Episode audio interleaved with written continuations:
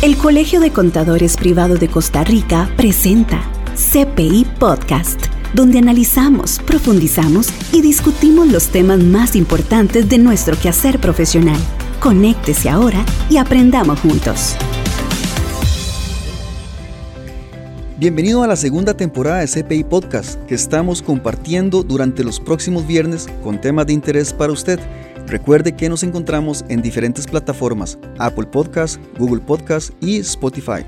Así que por favor comparta estos episodios con los demás colegas a través de los enlaces. Y bueno, agradecerle a nuestros patrocinadores EasyTax y Tecnosoft Contador Express. Hoy estamos muy contentos aquí en el Colegio de Contadores Privados de Costa Rica porque estamos con la contadora privada incorporada Venus Porras Jiménez, quien es expositora, es bachiller en Contaduría y Administración de Empresas y además es la presidenta de la Asociación de Juntas de Educación y Administrativas. Venus, bienvenida a su casa, ¿cómo se encuentra? Muchas gracias, Kevin. Para mí es un gusto poder estar aquí compartiendo con usted y con todos los contadores que nos escuchan. Claro que sí, y bueno, resulta que su presencia hoy es muy importante porque vamos a hablar de algo que a usted le gusta mucho y que usted sabe que es de gran preponderancia en estos momentos. Eh, hay muchos profesionales, hay mucha competencia y resulta que una de las cosas, Venus, que ha hecho que este, hay una separación en donde usted escoge o no una persona, en donde una persona sobresale o no, en, en varias que tienen muchos estudios, muchas capacidades, es las habilidades blandas, repito, las habilidades blandas. Entonces el tema hoy es las habilidades blandas eh, como algo importante en el contador en estos días. Pero empecemos hablando de primero, ¿qué son habilidades blandas, Venus? Así es, Kevin. Es muy importante también ir un poquito al pasado. Recordemos que hace muchos años, cuando un empleador quería contratar a una persona o un profesional, se basaba mucho en lo que eran los títulos, los estudios de esta persona. Con el tiempo también se hizo necesario que además de eso conociera lo que es la tecnología, conociera sobre sistemas, navegara en Internet y conociera todo el tema de lo que es Office, Word, Excel, PowerPoint, entre otros. No obstante, hoy en día, además de todos esos requisitos, las empresas han descubierto que es muy necesario que estas personas conozcan o más bien tengan todos los recursos de las habilidades blandas. Y bueno, en ese sentido, ¿qué son las habilidades blandas? Bueno, son aquellas habilidades que nos permiten relacionarnos o interactuar con los demás en forma correcta para desarrollar relaciones sanas. Y bueno, ¿para qué nos sirven las habilidades blandas? Correcto, nos sirven para tener un buen desempeño en nuestro trabajo. Son muy importantes para crear un muy buen ambiente laboral y también para tener una excelente atención al cliente. Además que es un ahorro de tiempo en lo que respecta a resolución de conflictos. Correcto. Y bueno, ahora que ya hablamos un poquito de los antecedentes, eh, la descripción de qué son habilidades blandas, para que la gente entienda un, poco más directamente, ¿nos podría regalar ejemplos de habilidades blandas?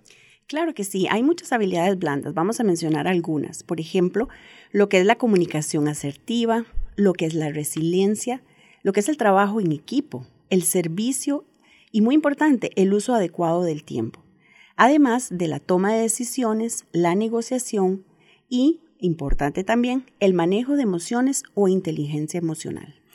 Usted acaba de mencionar entre ellos la comunicación asertiva. Incluso este, aquí en el Colegio de Contadores hemos dado ciertas capacitaciones a través de la Comisión de Liderazgo de la Mujer que tiene que ver sobre la comunicación asertiva. Se menciona mucho ese tema. ¿Podría hablarnos un poquito sobre eso, Venus, de la comunicación asertiva? Claro, vamos a empezar por este, indicar que la comunicación es el intercambio de información entre dos o más personas. Y bueno, una comunicación asertiva tiene diferentes eh, puntos. Por ejemplo, el, nos, el expresarnos y escuchar a la otra persona. A veces vamos a comunicarnos y parece un monólogo, solo nosotros conversamos o solo nosotros hablamos. Entonces, si yo quiero que sea una comunicación asertiva, yo debo permitir también que la otra persona se exprese, que conocer lo que la otra persona está diciendo.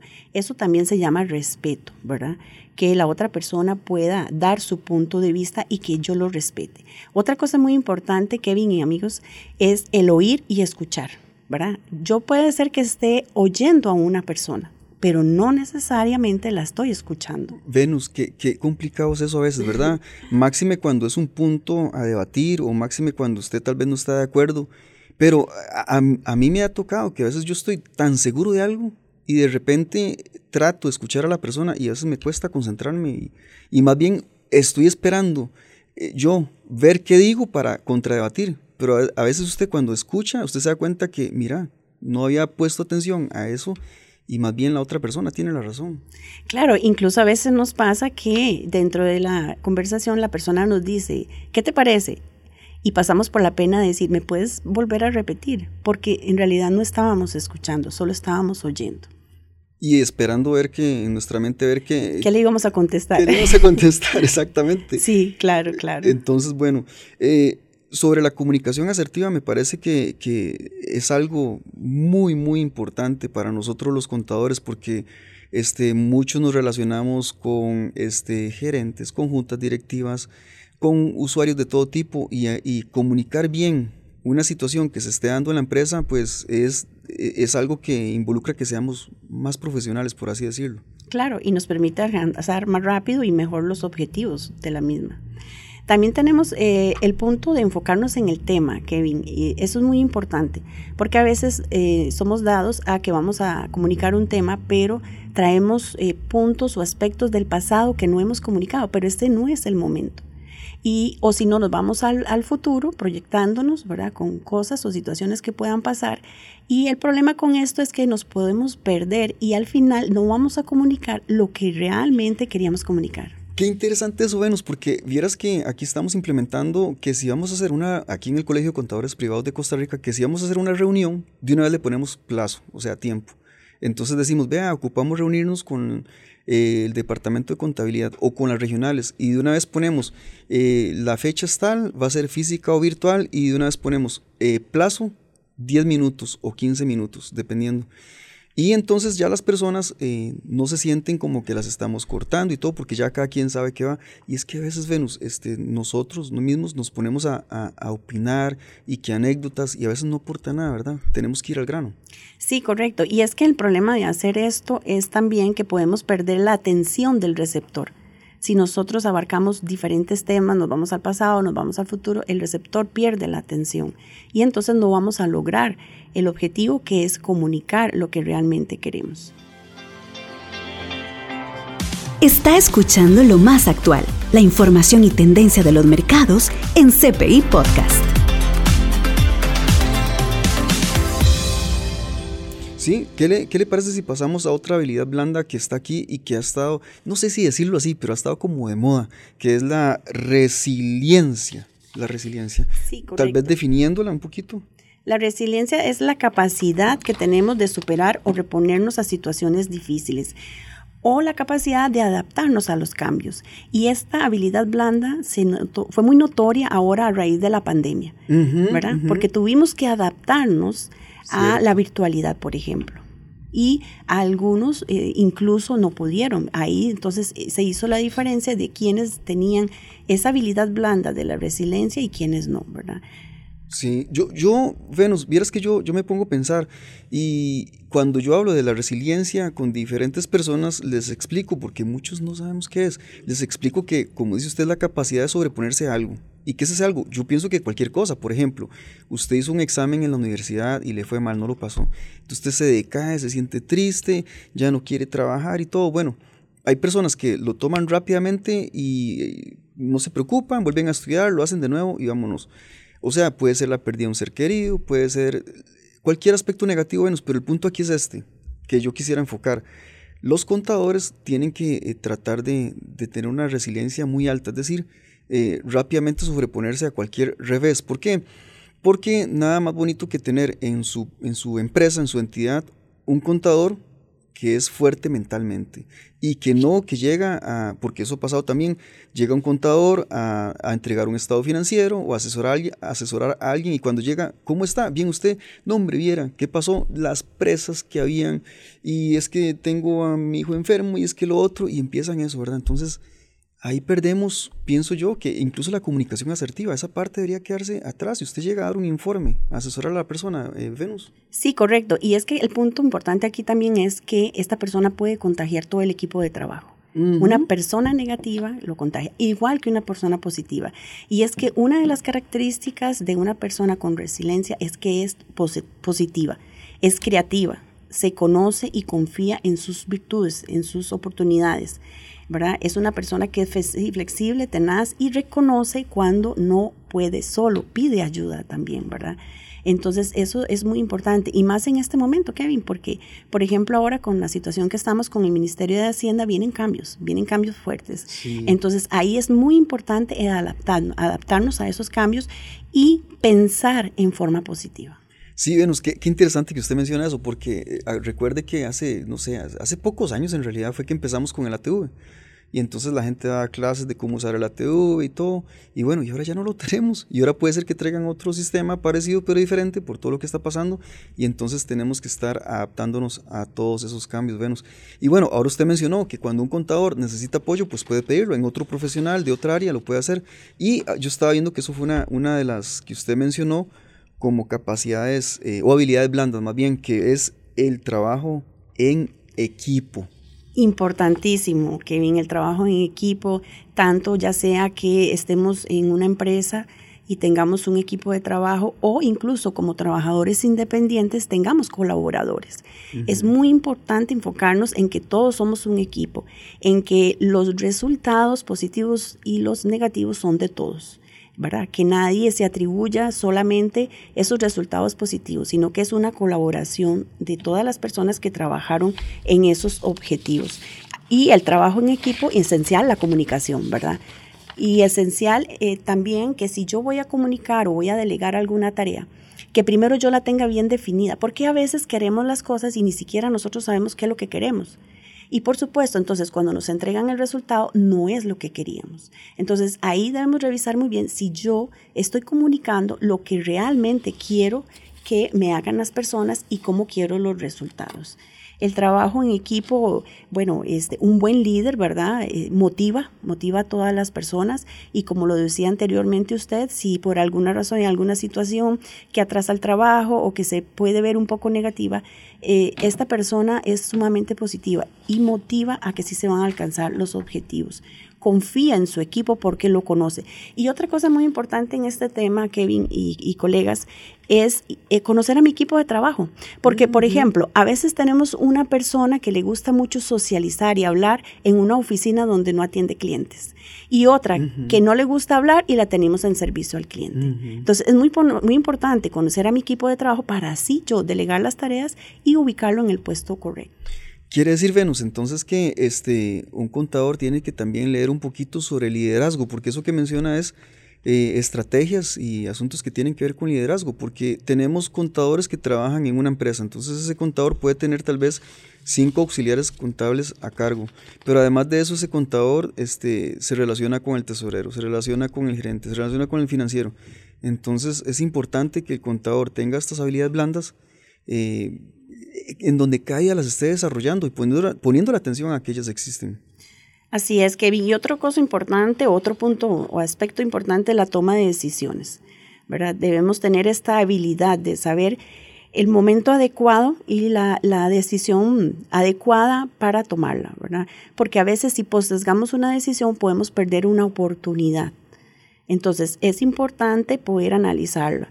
Em, analizar toda la información necesaria incluso antes de tomar la decisión, pero sí no alargar la toma porque, como le digo, podemos perder alguna, alguna oportunidad. Sí, este es un espacio del Colegio de Contadores Privados de Costa Rica para conectar y crear comunidad con nuestros profesionales, un espacio donde analizamos, profundizamos y discutimos los temas más importantes de nuestro quehacer profesional. Conéctese ahora y aprendamos juntos. Estamos analizando temas, discutiendo y llegando a punto de acuerdo. CPI Podcast, una herramienta alternativa de nuestra comunicación. Venus, sobre este asunto de liderazgo nos interesa mucho porque estamos buscando que los contadores eh, tomen un rol, ojo, más participativo, un rol este, que sea... Eh, que el contador se note en las empresas y eso es lo que está necesitando. Y para eso tenemos otro punto aquí que es el asunto de la inteligencia emocional. Bueno, ¿cómo se come eso? ¿Cómo hacemos con eso? Sí, la inteligencia emocional es muy importante porque esto significa que es tener conciencia de mis emociones y mis sentimientos. Es conocerlas y controlarlas. Muchas veces eh, estamos enojados, muchas veces estamos con ira, muchas veces estamos tristes y ni siquiera nosotros mismos eh, nos aceptamos ese sentimiento, ¿verdad? Los sentimientos, eh, siempre he dicho, no son malos ni buenos, son importantes. ¿Por qué? Porque son míos, porque los estoy viviendo, los estoy sintiendo. Ahora, un punto importante con esto también es que es válido, Kevin y colegas, que nosotros tengamos ira, por ejemplo.